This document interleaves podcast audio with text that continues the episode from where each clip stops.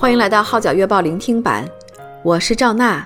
以下文章刊登在加拿大《号角月报》二零一九年三月号，题目是《上帝，你真的存在》，撰文的是吴小飞。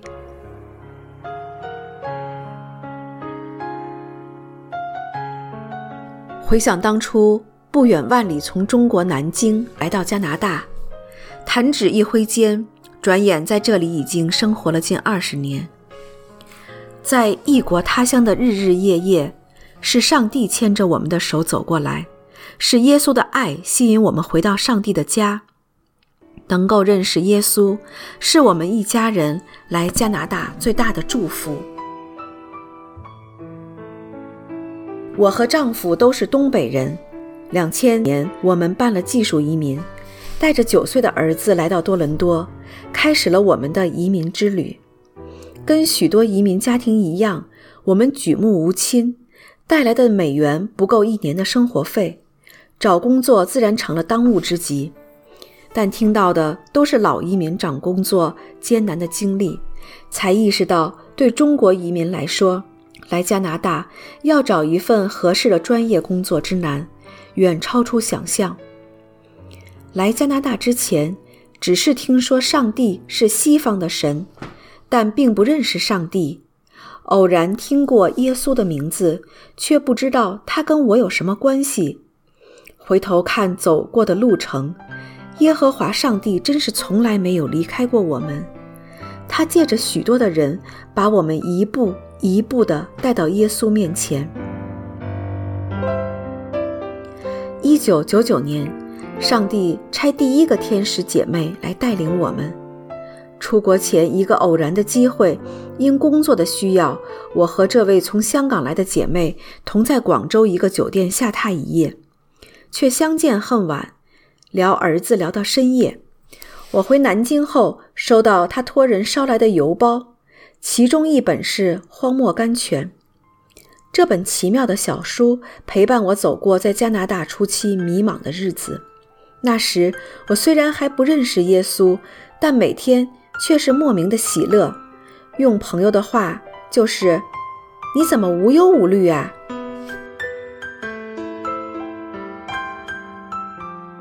上帝差第二个天使弟兄。一个地道的加拿大外籍基督徒来为我们引路。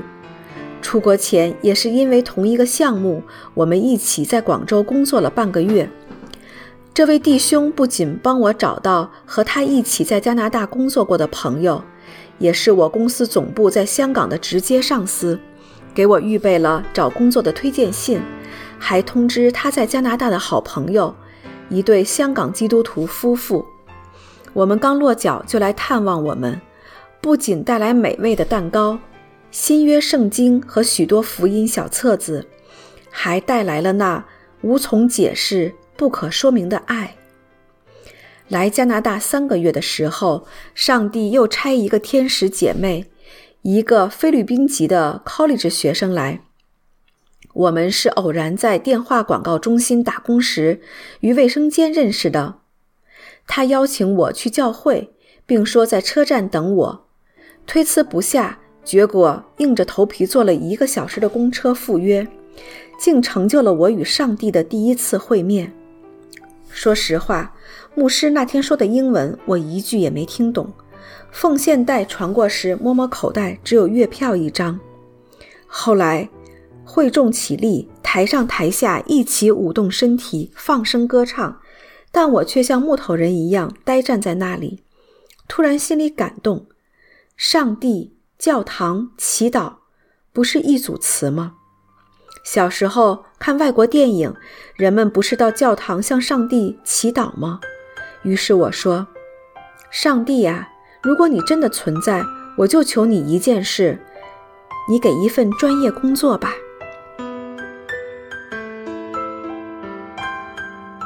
上帝是信实的。接下来，我经历了他在我身上所行的第一件神迹。那天从教会回来，莫名的喜乐，自己也不清楚什么原因。到家已经是下午一点多了。平日里我很少碰电脑，都是先生守着。那天下午他带着儿子出去了，电脑前面的位子空着，我就好奇的想看看我有什么邮件。啊，居然有一封是从我两个月前去应聘面试的公司发来的，寄件者是当初面试我的那个高级主管，而我申请的职位是现场勘察技术员职位。当时他觉得我不合适，但他这次的电邮说，我们现在有一份协助道路工程师做资料分析的职位，你愿不愿意来？我当时真不敢相信自己的眼睛，把邮件来回看了好几遍，确信自己没有看错。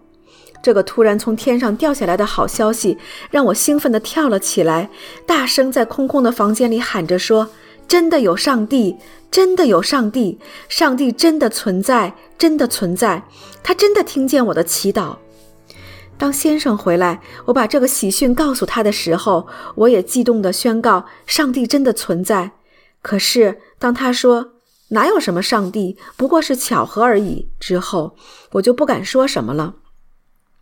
毕竟我不知道怎么来证明这不是巧合，但我心里明明的知道这绝对不是巧合，我就把这件事深深的藏在心底，悄悄的对上帝说：“上帝呀，即便这真的是巧合，我也希望这样的巧合更多一点。”找到工作半年后，我们搬到多伦多东部的 Ajax。二零零一年，那对满有爱心的香港夫妇给我们订阅了《号角月报》。Ajax 离中国人聚居的地方较远，能够看到中文报纸已经很奢侈了。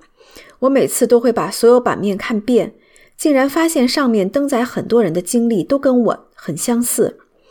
我自肘道：“难道这都是巧合不成？”上帝借着号角的文章开启了我们的心眼，消除了我们的疑虑，让我们认识了耶稣。在经历了一个又一个的巧合之后，二零零三年一月十七日，我们全家降服在上帝的面前，认罪悔改受洗，接受耶稣基督做我们的救主和生命的主，成为上帝的儿女。信主十多年之后。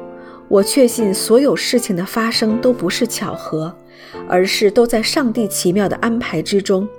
上帝是真的，感恩我们能在加拿大遇见上帝，这是何等大的福气！感谢那些把我们带到耶稣面前的天使们，愿上帝祝福他们。